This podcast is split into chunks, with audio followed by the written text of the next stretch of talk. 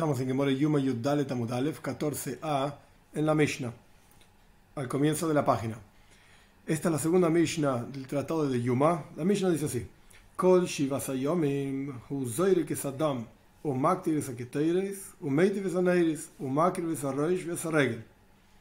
Durante los siete días, Kol Shivasayomim, durante los siete días que la primera Mishnah dijo que el Kohen Godel es separado, más frishi, lo separamos para que esté en el Besamikdash, en el templo, ¿qué es lo que hacía esos siete días? ¿Estaba sentado todo el día en su cuarto? La respuesta es no.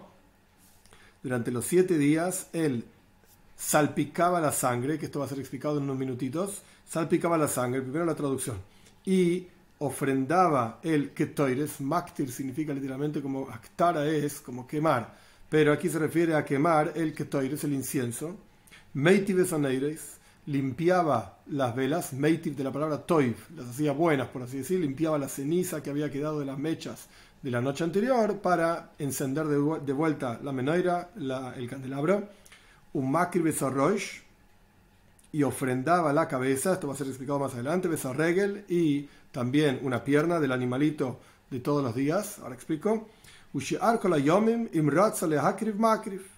el resto de los días, o sea, no Yom Kippur, si quería ofrendar, ofrendaba. O sea, no Yom Kippur, tampoco los días de preparación a Yom Kippur, sino cualquier día del año. El Kohen God, el sumo sacerdote, quería ofrendar alguna parte de los trabajos y ofrendas que correspondían a ese día, lo podía hacer. God, el Makrif Heilek Berosh, porque el sumo sacerdote, el Kohen God, podía ofrendar, traducción literal, una porción en la cabeza. Pero esto se refiere a elegir la porción que él quiera ofrendar. Benoit el Heilek Berosh y también se podía quedar con la porción que él quería quedarse.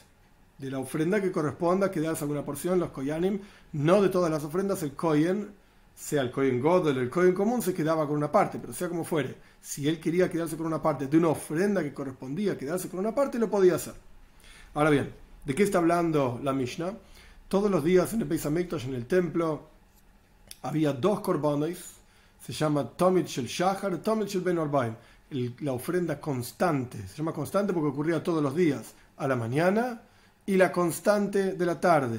Tomich el Shahar, Shahar es mañana, Beinor Baimes a la noche, digamos al anochecer, al atardecer, no a la noche, al atardecer. La ofrenda de la mañana era la primera ofrenda que abría todo el resto del trabajo en el Beis Hamikdash, en el templo, la primera ofrenda, digamos, del templo de ese día. Y la ofrenda de la tarde era la última ofrenda que se hacía, excepto en Pesach, que se traía también el Korban Pesach, la ofrenda de Pesach, justamente después necesariamente tenía que ser después del Tamich Ben Orbaim. Esto es otra historia para estudiar en Psahim, en el Talmud Psahim. Sea como fuere, esto es lo que se hacía todos los días en el Besamikdash. Parte del trabajo de la ofrenda, hay varias partes específicas en la ofrenda, parte del trabajo de la ofrenda era salpicar la sangre de esta ofrenda en el altar. El altar, como vamos a estudiar en un minutito, el altar en el Beis Hamikdash, en el templo, tenía una forma específica, está explicado en Sefer Melachim, en el libro de Melachim, en toda la historia de la construcción del primer Beis Hamikdash. Parte de esto está explicado en Yehezkel, en Sefer Yehezkel, sobre la construcción del tercer Beis Hamikdash, que nuestros sabios en la Gemore, en la Mishnah, perdón, Midois y Tomid, utilizaron las ideas del tercer Beis Hamikdash para construir el segundo Beis Hamikdash. Entonces el altar tenía una forma específicamente, tenía 32 amos por 32 amos, era una especie de cuadrado que tenía 15 metros y medio por 15 metros y medio, era algo grande, y tenía toda una rampa para subir hacia el Mizbeach, hacia el altar. Aquí no es el lugar en la que donde se explica todo esto, ah, de vuelta está ampliamente explicado en la Mishnah, Midois, y también en Tomid un poco. Sea como fuere, este era el altar y sobre el altar se salpicaba sangre de ofrendas. Al animalito se lo degollaba y se salpicaba, se recibía la sangre, se salpicaba sobre el altar y esto era, digamos, la forma de aceptación de esa ofrenda, como está ampliamente explicado en la Toy en Sefer Baikro. El Kohen Godel entonces, en los siete días de preparación, antes de Yom Kippur, salpicaba la sangre de la ofrenda de la mañana y de la ofrenda de la tarde y también Maktir Saketoires, otro de los trabajos que había en el Beis era echar el incienso sobre un fuego de manera tal que salga el humo. Esto se hacía en el, lo que se llama una zona que se llama Koidesh, dentro de otra zona que se llama Ulam, que cada parte será explicada en el momento adecuado.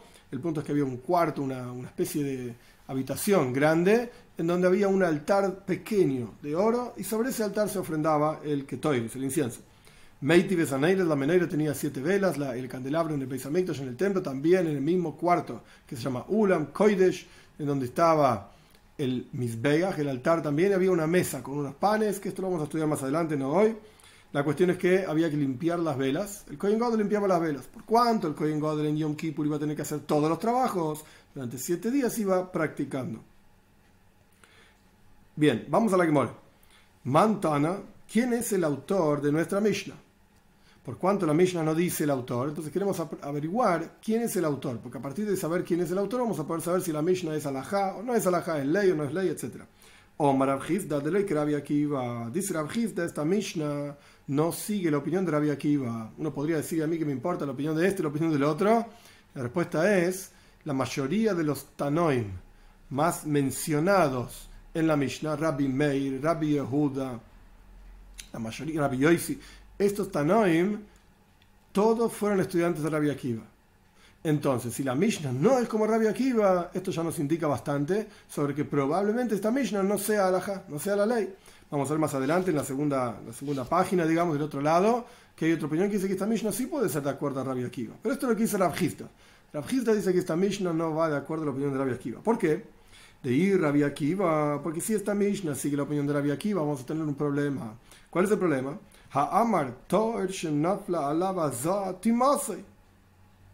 Rabbi Akiva dijo, como vamos a estudiar en un minutito, una persona que está pura de impureza ritual de muertos, si cayó sobre él agua salpicada, mezclada con la ceniza de la vaca roja, etc. Es todo un proceso larguísimo y una Mishnah entera que se llama para. No es ahora el momento para explicar todo el proceso. El punto es que se mezclaba agua con ceniza, se salpicaba sobre la persona, Bayomashlishi, Bayomashvi, en el tercer día de la cuenta, en el séptimo día de la cuenta, a partir de que uno se impurificaba o cuando quería purificar se empezaba a contar siete días, en el tercer día se salpicaba, en el séptimo día se salpicaba, y esto ya lo estudiamos también anteriormente, porque Kol Shiva Sayomim, todos los siete días, se salpicaba al Kohen de, al Kohen Godel, al sumo sacerdote que iba a trabajar en Yom Kippur, de las cenizas de la vaca roja. Y ya explicamos ampliamente anteriormente que el cuarto día no se salpicaba. Ok, sea como fuere, todos los días se le salpicaba. Y Rabbi Akiva dice que una persona que está pura, si se le salpica con, esta, con estas aguas mezcladas con la ceniza, etc., timato, lo impurifica. Entonces, como el Kohen Godel hacía el trabajo? Cada día que se, lo, salpicaba, automáticamente se impurificaba. Esta impureza de la cual está hablando aquí, en este caso, la Gemore es una impureza llamada Tumas Erev, una impureza que a la noche se purificaba. El Kohen Godel iba a la mikve y al, al ponerse el sol quedaba puro. Pero todos los días que se lo salpicaba, en el momento en que se lo salpicaba, se lo impurificaba. Entonces, ¿cómo hacía el resto del trabajo durante el día si estaba impuro? Tenía que esperar hasta la noche para purificarse. Llegaba el otro día, lo salpicaban de vuelta y lo impurificaban. De Tania, porque aprendimos en una braisa, ¿por qué? ¿Dónde vemos que la opinión de Rabia Akiva es que cuando una persona está pura y es salpicada con las aguas de la ceniza, mezcladas con la ceniza de la vaca roja, queda impura? Él dice el post, dice el versículo Pashos Jucas, era la va a salpicar el puro sobre el impuro. A la tomei, toir. Si salpica sobre el impuro, lo, purifica. Perfecto. Ve a la toir, tomei. Dime la pero si, lo, si salpicamos estas aguas mezcladas con la ceniza de la vaca roja sobre una persona que está pura, tomei, lo impurifica. Estas son las palabras de Rabbi Akiva. Entonces, si al Kohen God se lo salpicaba durante siete días, todos los días se lo estaba impurificando. ¿Cómo va a ser los trabajos que corresponden como preparación para aprender los trabajos que tiene que hacer en Yom Kippur o para practicar los trabajos de Yom Kippur? ¿Cómo va a ser este trabajo durante siete días? Cada día está impuro. Esta es la opinión de Rabbi Akiva. dicen los sabios. No, no, no, no.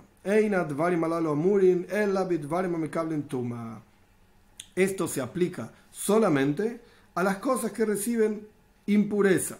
Si es una cosa que no recibe impureza, no se aplica esta ley. Maihi, justamente, ¿a qué se refiere esto? Que dicen Jajomim, aquellas cosas que reciben impureza, no reciben impureza.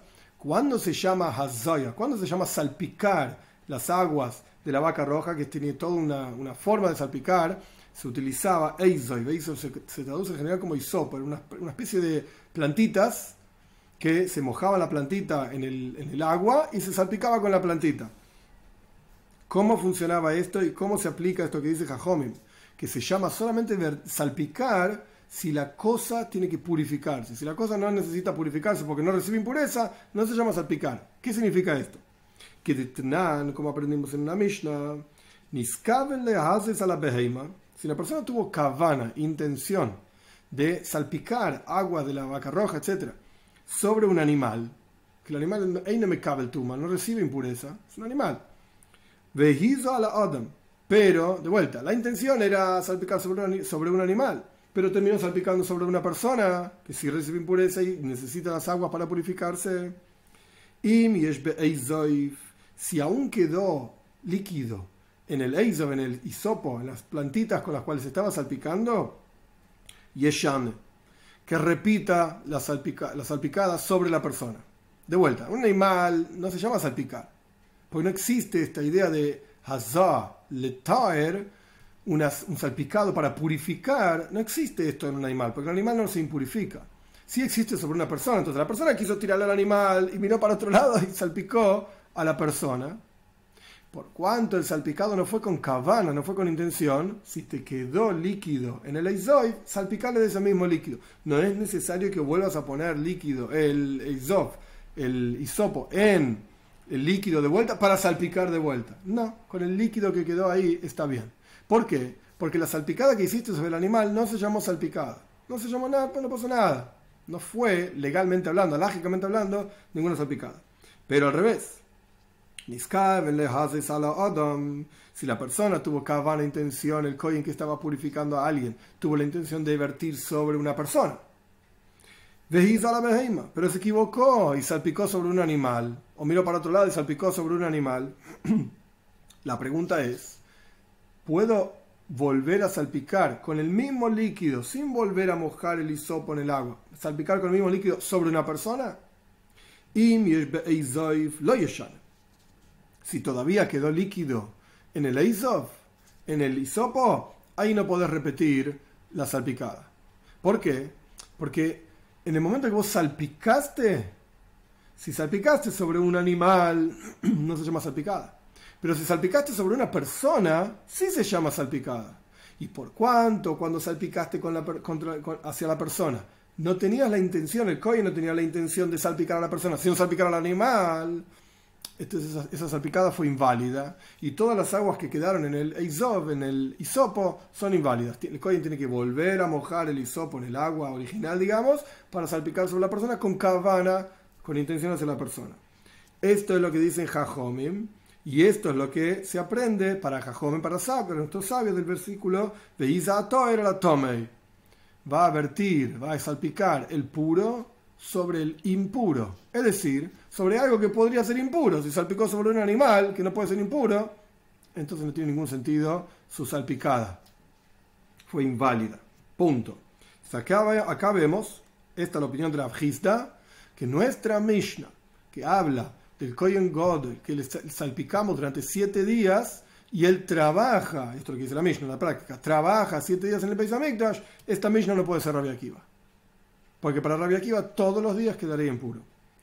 Ahora la Gemore quiere entender cuál es la lógica de Rabia Akiva y la lógica de Jajomim en esto que estudiamos sobre la salpicada. Maita y Rabia Akiva, ¿cuál es la lógica de Rabia Akiva? Nichtebrach mana vehiza atoer alaf. La toira podría decir tranquilamente en el versículo que va a salpicar el puro sobre él, alab, sobre la persona. O sobre un cli, sobre un recipiente que también es mekabel tuma, también recibe impureza. Mai ala tomei, ¿por qué la toira dice visa a toira la tomei? ¿Por qué la toira lo llama tomei, impura a esta cosa sobre la cual se está salpicando cuando podría decir alab, sobre él? Shmamina, aprende entonces. Ala tomei, toer. Si, dice Rabbi Akiva, si salpica sobre un impuro, queda puro. Y a la tome. Y la lógica, llamémosla ilógica, por eso se llama Jukas Toira, por eso está la regla totalmente ilógica de la Toira. Si salpicas sobre una persona que está impura, lo purificas. salpicás sobre una persona que está pura, lo impurificás. Es algo que no tiene sentido. Esto es lo que opina Rabbi Akiva. Pero Rabbanan y Rabbanan, hay este versículo mismo, Este versículo viene a enseñarnos de vuelta, como dijimos anteriormente, de la, de la Mishnah, en nombre de Jajomim, que salpicamos sobre cosas que pueden recibir impureza. Pero si salpicas sobre una cosa que no puede recibir impureza, no se llama salpicar. Salpicaste sobre un animal, no es nada. Con ese mismo líquido que te sobró, puedes salpicar sobre una persona. Abalajo, Pero acá, en este caso, ¿qué pasa para Jajomim? ¿Cómo es la ley para nuestros sabios? Si una persona, un kohen, salpica sobre una persona pura las aguas, Rabbi Akiva claramente dice se queda impuro. ¿Y Jajom qué dice? Porque Jajom dice que esta draya, esta, este pozo, que este versículo se usa para otra draya, para otra cosa. Pero, pero ok, ¿qué dice Jajom al respecto de la Rabbi Akiva? Claramente, era la tome y si salpica el puro sobre el impuro, lo purifica. Perfecto. Pero ¿qué pasa si salpica el puro sobre el puro? ¿Lo impurifica o no? Para Rabbi sí. Jajom, ah, Calva Homer literalmente significa un caso simple y un caso grave. Si en un caso simple es así, en un caso grave, ¿cuánto más aún? ¿Cuál es el Calva Homer? Y malatome toir. Si a una persona que está impura le salpican y esa persona queda pura, a la toir, una persona que está pura, ¿cuánto más aún que va a estar súper pura, por así decir? No existen niveles en este sentido, no existen niveles de pureza. Pero el me están diciendo, obvio que no se impurifica queda puro, queda en el estado en el que estaba. Porque al salpicar las aguas reside sobre la persona un estado de pureza, que si la persona está impura, estado de pureza. Y si la persona está pura, pues no cambió de estado. Ver Akiva, ¿qué hace Rabbi Akiva con esta idea de si una persona está impura, salpican, queda pura. Una persona está pura, salpican, queda pura. ¿Por qué Rabbi Akiva dice es al revés? El puro sobre el impuro lo, purifica. Y el puro sobre el puro lo impurifica. ¿Qué lógica tiene esto? Esto es lo que dice Rabbi Akiva. Por eso Shlomo Melech dice en Koyeles, Omarti ahakma Dice, dije, dice Shlomo Melech, Ahakma, voy a ser sabio, voy a pensar en la toira, veji, esta mitzvah está lejana de mí. No la entiendo. Esto es justamente la cosa ilógica, según Rabbi Akiva, de Paraduma, de la vaca roja. La persona que está impura queda pura. Y la persona que está pura queda impura. Esta es la cosa ilógica, según la opinión de Rabbi Akiva. Verapanan. y para nuestros sabios, ¿qué es lo ilógico de Paraduma? Porque al fin y al cabo, hasta ahora no vimos nada ilógico el que está impuro queda puro, el que está puro no pasa nada. Ok, esto es algo lógico. Entonces, ¿qué es lo ilógico de la vaca, de para, para tomar la vaca roja?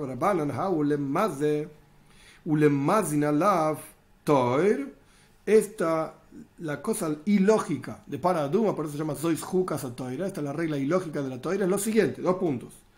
Maze, el que salpica, Ulemazin Alav, y al que le salpican a él, Toir, está puro. Pero el que toca las aguas con la ceniza, ese está impuro. ¿Cómo puede ser? Si te salpican, estás puro, pero lo tocas, estás impuro. No tiene sentido. Esto es a Hakma, y por eso Shlomo Melech dijo, el rey Salomón, voy a pensar y esto es algo totalmente lejano de mí. Hasta aquí la explicación de Rabbi Akiva la lógica de Rabbi Akiva y la lógica de Jajomim sobre cómo explican este versículo. Y seguimos dentro de la opinión de Rab Hizda que nuestra Mishnah no puede ser Rabbi Akiva porque el Kohen estaría impuro todos los días. Pregunta la que more, según la lógica de Jajomim, de nuestros sabios, que lo ilógico, lo irracional de Paraduma, de todo el proceso de la vaca roja, es que el que salpica y al que le salpican, ese está puro. El que toca el agua, ese está impuro. Eso es lo irracional de Paraduma. Pregunta la Gemore, ¿un más de Toir? ¿Acaso el que salpica está puro? ¿Cómo es esto? El que salpica no está puro. Ve ¿acaso no está escrito un más de Meyanida y Javes Begotov? La toira dice claramente, el que salpica las aguas de Nida, así se la conocen en las aguas de la vaca, de la vaca roja, o sea, las aguas vivas mezcladas con la ceniza de la vaca roja, etc., se la conoce como, como Mei Nida. ¿Por qué? Nida significa apartada. Y así como el proceso de la vaca roja era un proceso con mucha pureza y muy especial, etc., se lo apartaba de otras cosas, Mei Nida, las aguas apartadas. Sea como fuere, la toira dice claramente, y es Begoda esa persona tenía que lavar sus ropas. Lavar sus ropas significa que sus ropas quedaban impuras y tenían que ser llevadas a la mikve. No lavarlas, mikve significa un baño ritual, no lavarlas con jabón, etc. No estamos hablando de, suciedad, sino que de impureza. Son dos cosas totalmente diferentes. Como mencioné muchas veces, algo puede estar puro y estar sucio, y algo puede estar sucio, eh, limpio, perdón, e impuro. Al revés, puro, pero está sucio igual. O está súper limpio, inmaculado, pero está impuro. Entonces no tiene nada que ver una cosa con la otra, son dos cosas totalmente diferentes, suciedad y pureza o impureza. El punto es que la Torah dice claramente, más de la persona que salpica el coin, que salpica las aguas sobre otra persona. Sus ropas quedaban impuras. Entonces, ¿cómo me decís que el que salpica está puro? ¿May más No hay que. Sí, tenés razón. ¿Pero qué significa el que salpica? Significa el que toca. No quiere decir el que salpica, significa el que toca. Pregunta la que more, ¿por qué tenés que forzar una explicación de que la palabra maze realmente quiere decir noigeia, el que toca? Veaxiv maze, veaxiv noigeia. ¿Acaso no está escrito en el mismo versículo, maze meyanida, el que salpica las aguas de la vaca roja, etcétera? Y Javes Begadav tiene que lavar sus ropas. Y el mismo versículo dice, Venageia, Meyanida, Venageia, Itmada el que toca va a quedar impuro hasta la noche. El mismo versículo utiliza las dos palabras. ¿Por qué me forzás y decís que maze significa noigeia? El versículo habla de las dos cosas. Maze y noigeia. Son dos cosas diferentes. Veoid, más aún, más de begodim, más aún el que salpica, tenía que lavar sus ropas, el en que salpicaba estas aguas, tenía que lavar sus ropas, estaba impuro. Noigeia, lo begodim. Pero el que tocaba las aguas no tenía que lavar sus ropas. Estaba estaba impuro hasta la noche iba a la mikve, iba al baño ritual y al otro día ya estaba puro, pero no tenía que lavar sus ropas. Pero claramente, el punto es, de vuelta, ¿por qué me decís que el que salpica, en realidad quiere decir toca, está escrito ambas expresiones en el mismo versículo? Elo, mai maze noisei. Tenés razón. Maze, el que salpica no significa que toca, porque está escrito claramente en el versículo. El que salpica significa el que carga el que lleva el recipiente con estas aguas, ese está impuro. Entonces, ¿cuál es la lógica para Jajome, para nuestros sabios? ¿Cuál es el asunto ilógico, la explicación ilógica de Meijatas, de las aguas de la vaca roja, de Paraduma?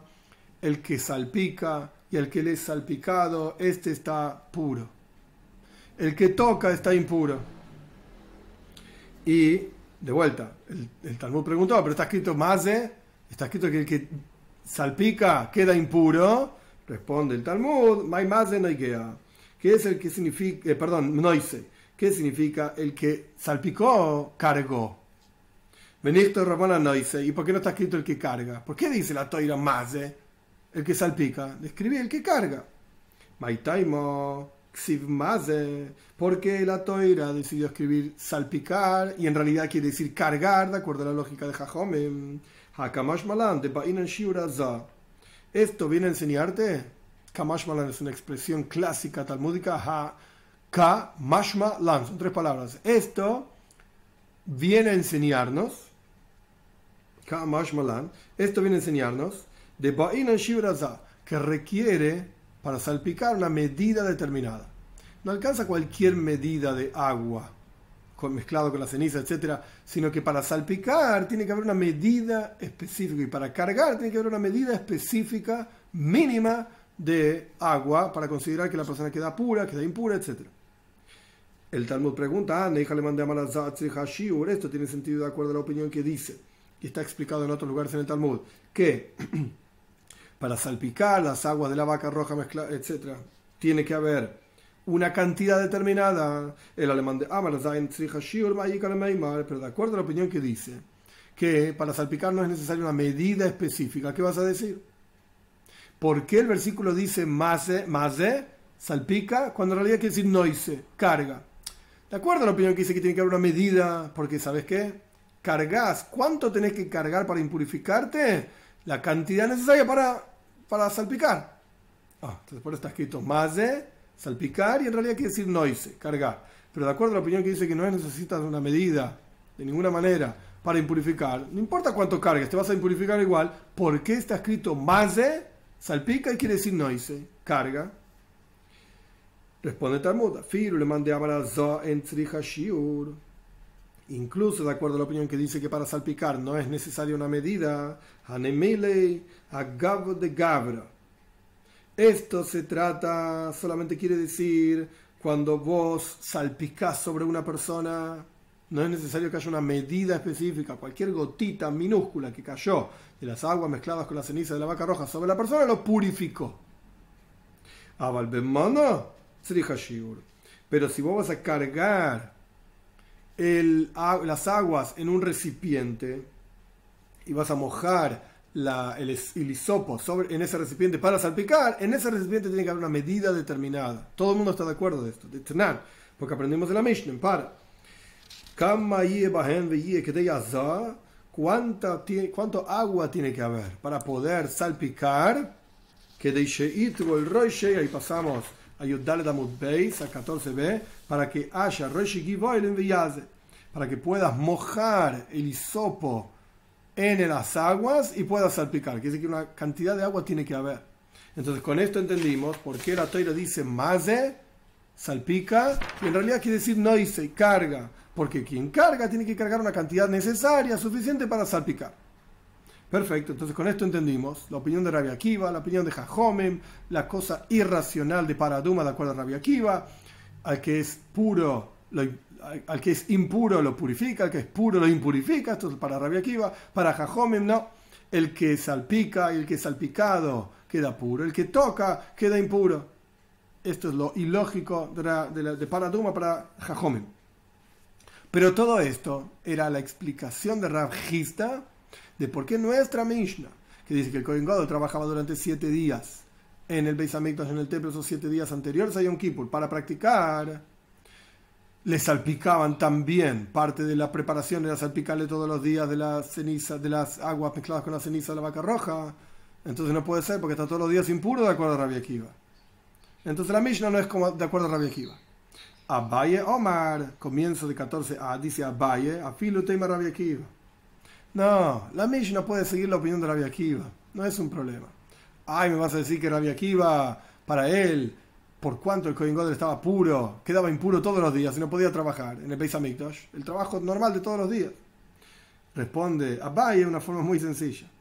De Abida Avoida, Kule Yuma, el Kohen Godel trabajaba durante todo el día en forma normal, practicando para Yom Kippur, etc. Ulepaña, Alei. Y a la noche le salpicaban las aguas y eh, iba a la mikve, iba al baño ritual y hacía, digamos, Harev Shomesh, pasaba, se ponía el sol porque terminaba el día y al otro día ya estaba puro para trabajar. Muy simple, dice Abay. A la noche salpicarle. ¿Por qué le tenés que salpicar a la mañana? Que trabaja durante todo el día y a la noche le salpicás, o la tardecita en realidad le salpicás antes de que se ponga el sol de manera tal de que todos los días le salpicaban y sin embargo todos los días podía hacer el trabajo normalmente. Esto es lo que dice Abai. Ahora vamos a entrar en una discusión que no la vamos a estudiar en una sola clase porque es una discusión larga y un poco complicada para tener en, la cabeza el Metzius, la realidad de las cosas. Como dijimos anteriormente, parte del trabajo en el Beis Hamikdash en el templo, que justamente el Kohen Godel hacía siete días antes de Yom Kippur, etc., pero ocurría todos los días esto, era Aktanas Aketoires ofrendar el incienso. ¿En qué consiste? Tomar un puñado de incienso y se tiraba, se echaba sobre un altar que estaba en un lugar que se llama Koidesh, en el Heijal Ula, no importa todo el detalle, se echaba este, este incienso y hacía humo. Es uno de los trabajos del Beis Otro de los trabajos era Hatabas Anaires, limpiar, ataba de la palabra toif, bien, bueno, es decir, limpiar las velas de la. La pregunta es, ¿cuál viene antes? ¿Qué se hacía antes? Y ahora vamos a empezar a discutir ampliamente el Seidra Avoida, el orden del trabajo en el Beis Hamikdash. Esto no tiene que ver directamente con Yom Kippur. Tiene que ver con todos los días, también Yom Kippur.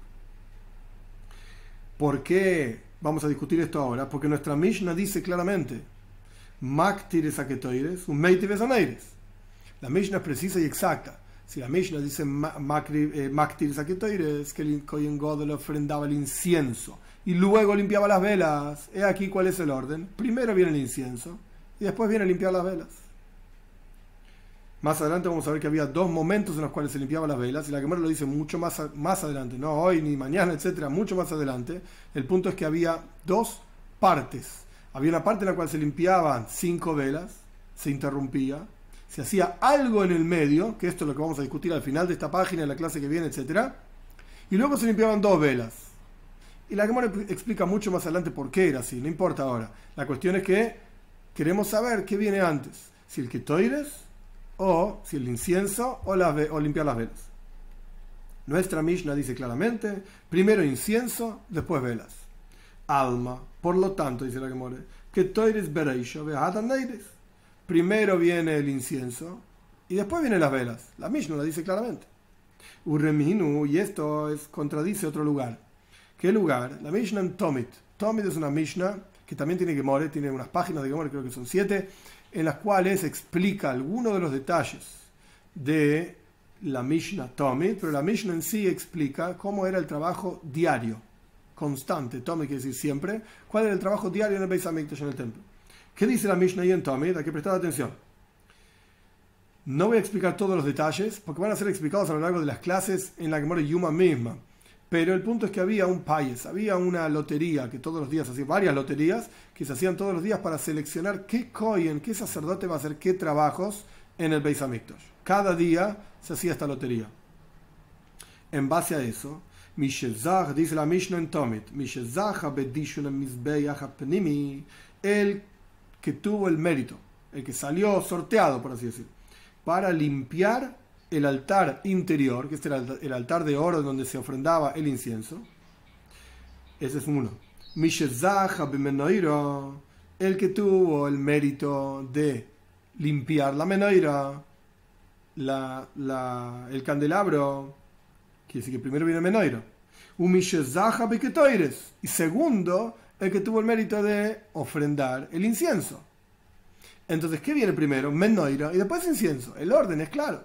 Nuestra Mishnah dice que primero viene incienso y después menoira. Pero la Mishnah en Tomit dice que primero viene menoira y después viene incienso. Primero el candelabro después el incienso.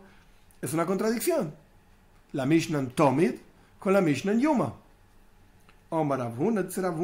Tana Tomid. ¿Quién es el Tana? ¿Quién es la, el, autor, digamos, de la Mishnah en Tomid? Rabbi Shimon Ish es la opinión de Rabbi Shimon Isha Mitzpe. Así se llamaba. Este Rabbi no es Rabbi Shimon Ben Yochai, no tiene nada que ver. Rabbi Shimon Isha Mitzpe. Ese es Tomit. Entonces, nuestra Mishnah es algún otro Tana. Y ese otro Tana de nuestra Mishnah discute con Rabbi Shimon Isha Mitzpe en la Mishnah en Tomit. Con esto resolvió, digamos, Rabuna el problema. Son dos Tanas indiferentes discutiendo. ¿Ok? Pero no terminamos acá de vuelta es una discusión larga, no terminamos. Para Rabbi Shimon y Shamitzpe encontramos al revés de la Mishnah en Tomit. Rabbi Shimon y Shamitzpe no puede ser el autor de la Mishnah en Tomit porque él discute con el autor de la Mishnah en Tomit. ¿En serio? ¿Qué discusión? De Tnan aprendimos en la Mishnah. Esto está hablando de cómo se salpicaba la sangre en el Mizbeach, en el altar Estamos hablando específicamente de las ofrendas, la ofrenda de la mañana y la ofrenda de la tarde, Tomech Shahar, Tomech Norbaim, como dijimos anteriormente, la ofrenda de la mañana y la ofrenda de la tarde. ¿Cómo era el Seider? ¿Cómo era el orden? Primero traduzco, después voy a explicar, porque para explicar, para entender esto hay que tener en la cabeza, eh, dar las vueltas a las cosas un poco, de cómo, cómo, se, cómo estaba orientado el Beis. Primero voy a traducir. El Kohen venía a la esquina este norte. Noreste decimos en general, pero acá está escrito así. Este norte. Venois y salpicaba. Mizrahat Salpicaba al este y al norte. Marovis droimis, cuando el Koyen iba a, otra, a otra esquina, a la esquina oeste-sur, Noisen Marova droima, salpicaba al oeste y al sur. Punto. ¿Qué está diciendo la Mishnah? Punto número uno, hay que entender, el, como dijimos antes, el Mizbeach era un cuadrado de 32 amas por 32 amas, es decir, 15 metros y medio aproximadamente por 15 metros y medio. Alto, digamos, medía como 3 metros, no recuerdo exacto ahora, la verdad que no quiero decir cualquier cosa, no recuerdo, pero era alto. El, el era alto. La cuestión es que cuando uno entra en el Beis Hamikdash, el Beis Hamikdash estaba orientado de manera tal que el este es atrás, el oeste es adelante. Estamos acostumbrados a decir norte, sur, este, oeste. Esto es lo que estamos acostumbrados a decir. Pero ahora hay que dar vuelta a las cosas para entender lo que está diciendo la Mishnah y para entender cómo era el Beis Hamikdash. El este está atrás, el oeste está adelante, el norte está a la derecha y el sur está a la izquierda. Esta es la orientación del Beis Hamikdash y a lo largo de toda la Gemara y toda la Mishnah, esto es lo que se entiende cuando uno dice el oeste, está hablando de adelante. Bien.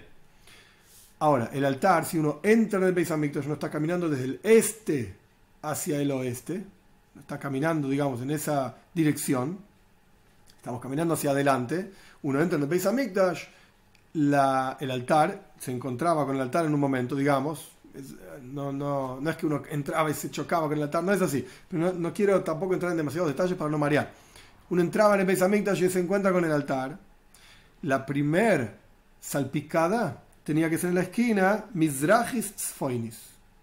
Mizrach significa al este, o sea, la primera que uno se encontraba, Tzfoinis, a la derecha. Entonces imaginemos un cuadrado en la cabeza, o quizás un rectángulo para ser más precisos, con el Mizbeach porque tenía una rampa, entonces uno tiene que caminar detrás de la rampa. La cuestión es que imaginemos esto en la cabeza, un cuadrado o un rectángulo. Uno entra y la primera esquina que se encuentra, ahí era la primera salpicada. No quiere decir que uno traía la sangre de afuera, no, no voy a entrar en todos los detalles, hay que estudiar la misma Tommy y ahí se van a dar cuenta cómo era el Seid, el trabajo mismo, el orden del trabajo. Pero la cuestión es que esa era la primera esquina. Tras salpicar en esa esquina una matana, matana significa literalmente, un regalo, pero también matan domim, salpicar el, la sangre en el altar. El Kohen salpicaba de manera tal en esta esquina, Mizrahis Tzfoinis, este norte, la primera esquina con la que se encontró. Shen Arba, en realidad, eran, eran dos que eran cuatro. ¿Qué significa dos que eran cuatro? Salpicaba en la esquina misma del altar, de manera tal que salpique la sangre en las dos paredes. En la pared norte y en la pared este. Vuelto un cuadrado y estamos aquí abajo parados, la pared norte, la pared este. Salpicaba en la esquina misma, de manera tal que se saca la sangre en las dos paredes. Una vez que terminó de salpicar, dice la Mishnah, el Kohen daba una vueltita e iba a la esquina justo opuesta en diagonal. ¿Cuál es la esquina opuesta en diagonal? Oeste, sur. Y ahí dice el Tana, dice el autor de la Mishnah en Tomit, que por ahora no sabemos quién es, asumimos que era Rabbi Shimon y Shamitzpe. Pero el Tana este dice que en la esquina oeste-sur también salpicaba Stein, dos veces, o sea, Stein Arba, salpicaba una segunda vez que se traducía en dos esquinas, se expandía, digamos, la sangre en dos esquinas, en la esquina sur y en la esquina oeste. Entonces, ¿cuántas veces salpicaba el Kohen? Stein, dos veces. Shehin Arba, que en realidad tocaba las cuatro paredes del Mizbeach. Norte, y sur, este y oeste. Esto es lo que dice el Tana. y ala, y hay una braisa que explica sobre este asunto. Rabbi Shimon y Shamitzpe, Meshane Betomed. Rabbi Shimon y Shamitzpe dicen, no. Si bien un korban oila, que se llama holocausto, porque se quemaba completamente en el altar, no se comía ninguna parte de ese korban, esa ofrenda, es como dijimos recién, pero en el Tomid en el Korban, en la ofrenda a la mañana y a la tarde, Meshane, Rabbi Shino me dice, no, no, no, discuto con el Tana de Tomid, con el maestro que enseñó en Tomid, y yo digo que es diferente. ¿Qué decía Rabbi Shimon Shamitzpe? Mizrahis Tzafoinis, en la primera esquina del este-norte, no hice Mizrach Tzafoino. Efectivamente, el Koyen salpicaba un salpicado que se traducía o se expandía, lo que sea, en dos paredes, en la pared este y la pared norte. Pero, y aquí viene la discusión de Rabbi Shimon y Marovis Droimis, en la esquina oeste-sur, no dicen Maroba, el Koyen, perdón, salpicaba dos veces. En total salpicaba tres veces. Una, la que ya dijimos recién, el este norte, y dos más. Una vez al oeste, viajar y después salpicaba en el sur. Rabbi Shimon Yamitzpe discute con el autor de Tomit. Entonces, volviendo para atrás, antes de seguir, ¿cómo me vas a decir que el autor de la Mishnah en Tomit es Rabbi Shimon Yamitzpe y el autor de la Mishnah en Yuma es algún otro y por eso discuten? El autor de la Mishnah en Tomit no es Rabbi Shimon Yamitzpe porque Rabbi Shimon Shamitzpe discute con el Tana de Tomit. Entonces tiene que ser algún otro Tana. Entonces no me podés decir que la, resolución de la discusión entre Yuma y Tomid sobre qué viene primero. Si el que toires o las velas, si el incienso o las velas.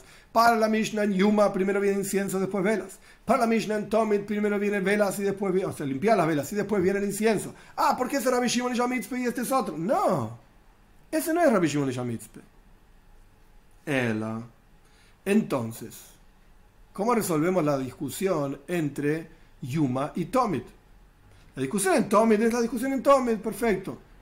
Toda la Mishnah Tomit no es Rabbi Shimon Shamitzpe, es algún otro. Porque Rabbi Shimon Shamitzpe discute con la Mishnah en Tomit. Entonces ahora no sabemos ni quién es la Mishnah en Tomit ni quién es la Mishnah en Yuma y nos quedamos sin la resolución de cómo resolvemos la contradicción, digamos, entre Yuma o la discusión entre Yuma y Tomit. ¿Qué viene primero, el incienso o las velas? El Amar Mantana del Yuma. ¿Quién es el autor de nuestra Mishnah, digamos, de Yuma que estamos estudiando? Rabbi Shimon Yamitzpehu. Justamente. Él es el autor de nuestra Mishnah. Y discute con la Mishnah en Tomit. Porque el autor de la Mishnah en Tomit es algún otro con quien ya sabemos que Rabbi Shimon Yamitzpe discute. Entonces, nuestra Mishnah en, Tom, en Yuma es Rabbi Shimon Yamitzpe. Ahora bien, una vez que dijimos que la Mishnah en Yuma es Rabbi Shimon Yamitzpe, ahí vamos a tener otros problemas. Que vamos a ver hacia el final de hasta el final de la página la mitad de una discusión y Dios mediante la clase que viene seguimos con otra mitad. Berro, me dice del Yuma, del Yuma, y hay una contradicción dentro de la Mishnah Yuma misma. Hasta ahora estábamos diciendo que no hay discusión entre Yuma y Tomit. Resolvimos esa discusión porque la Mishnah Yuma es Rabbi Shimon Yamitzvah y Tomid es algún otro, perfecto. Pero dentro de la Mishnah Yuma misma hay una discusión. De Tnan, porque aprendimos en la Mishnah y esta Mishnah está mucho más adelante, la página 25. Falta para estudiar esto. Ahora estamos en la 14b. De Tnan aprendimos en la Mishnah, Pa y esa Sheni, la segunda lotería, como dijimos antes, hay varias loterías, había varias loterías en el Beis Hamikdash todos los días, que no vamos a estudiar ahora esto Payes Shaini, la segunda lotería, que se sorteaba. Mi Shoichet, quien degüella al animal. Mi Zoirek, quien salpica la sangre en el altar. Mi Medashen Mizbeach Apnimi, quien limpia el altar interior, el de oro donde se ofrendaba el incienso. Mi Medashen San Menoira, y quien limpia la Menoira. Entonces, ¿qué viene primero? La Menoira o sea, la, limpieza de las velas.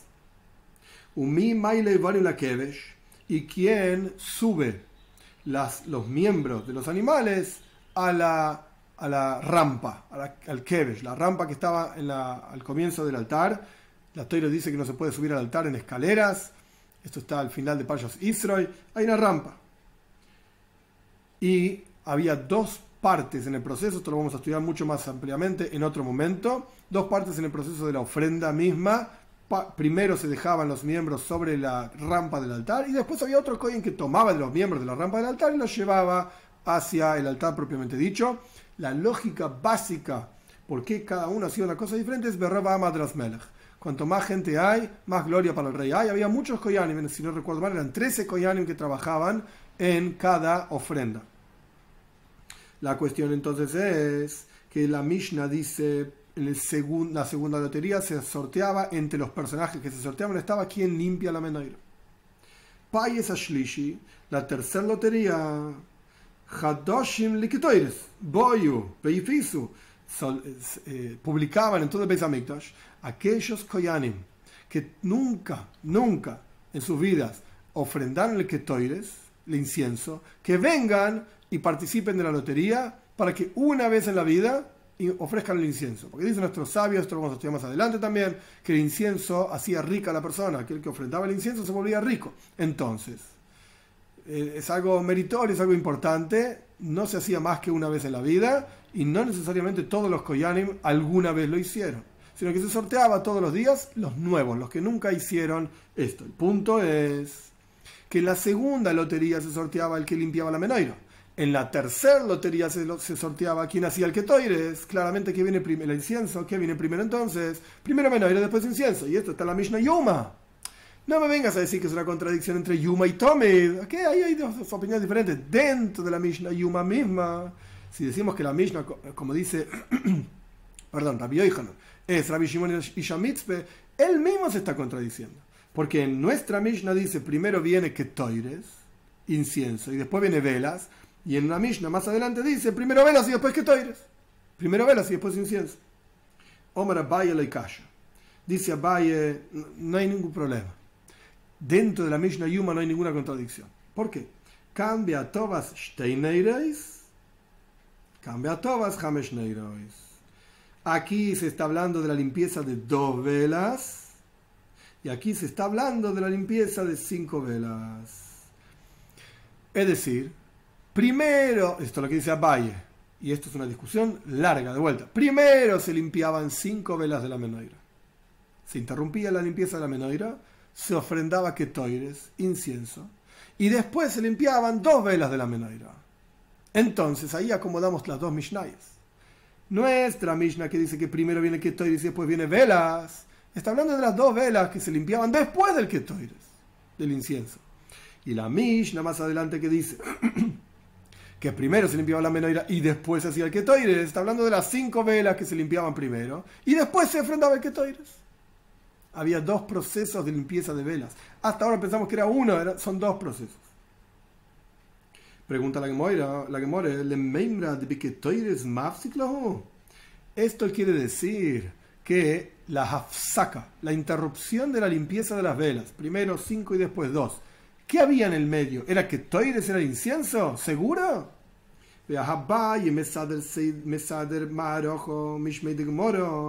Abaye mismo, más adelante vamos a ver esto, mucho más adelante, ofrecía cuál era el orden del trabajo en el Beis Hamikdash, parte a parte, paso a paso, y Mishmei de Gemora. Y esto lo recibió como una tradición. Shmei significa el nombre de la Gemora, es decir, el nombre de la tradición. Gemora significa tradición. ¿Cuál era? ¿Qué es lo que decía Abaye cuando él explicaba todo el orden de, los, trabajos en el Beis Hamikdash, en el templo? Abaye mismo dijo que lo que interrumpía entre la limpieza de las cinco velas, interrupción y limpieza de dos velas, en realidad era dama tomit, era eh, salpicar la sangre de la ofrenda de todos los días a la mañana y a la tarde, lo que sea. Hasta ahora dijimos que Abaye mismo propuso la solución para no contradecir la Mishnah en Yuma misma, dentro de una Mishnah la otra Mishnah, que la interrupción era con ketoires, con incienso, pero Abaye dijo en otro lugar que la interrupción era con salpicar la sangre del korban, de la ofrenda. Hambre y le callo. Entonces explica el Talmud, no, no, esto no es un problema. Que Abaye haya dicho dos cosas diferentes, no es un problema. En un caso, Abaye está hablando de cómo era la opinión de Abba Shaul, un Tana, un autor. En otro caso, Abaye está hablando de la opinión de Rabana, de nuestros sabios, de Tania, porque aprendimos en una braisa, lo que el Koyen no limpie las velas y después ofrezca el incienso, el sino que primero tiene que ofrecer el incienso y después tiene que limpiar las velas. Abba Shaul, Oimer dice Abba Shaul, este es el nombre de él, Abba Shaul, Meiti Primero limpiaba las velas y después ofrendaba el Ketoires. Esta es la discusión entre Jajome y Abba Shaul, que a partir de ahora estamos hacia el final de 14b. La que va a explicar ampliamente esta discusión. Y Dios mediante lo vamos a ver en la clase que viene.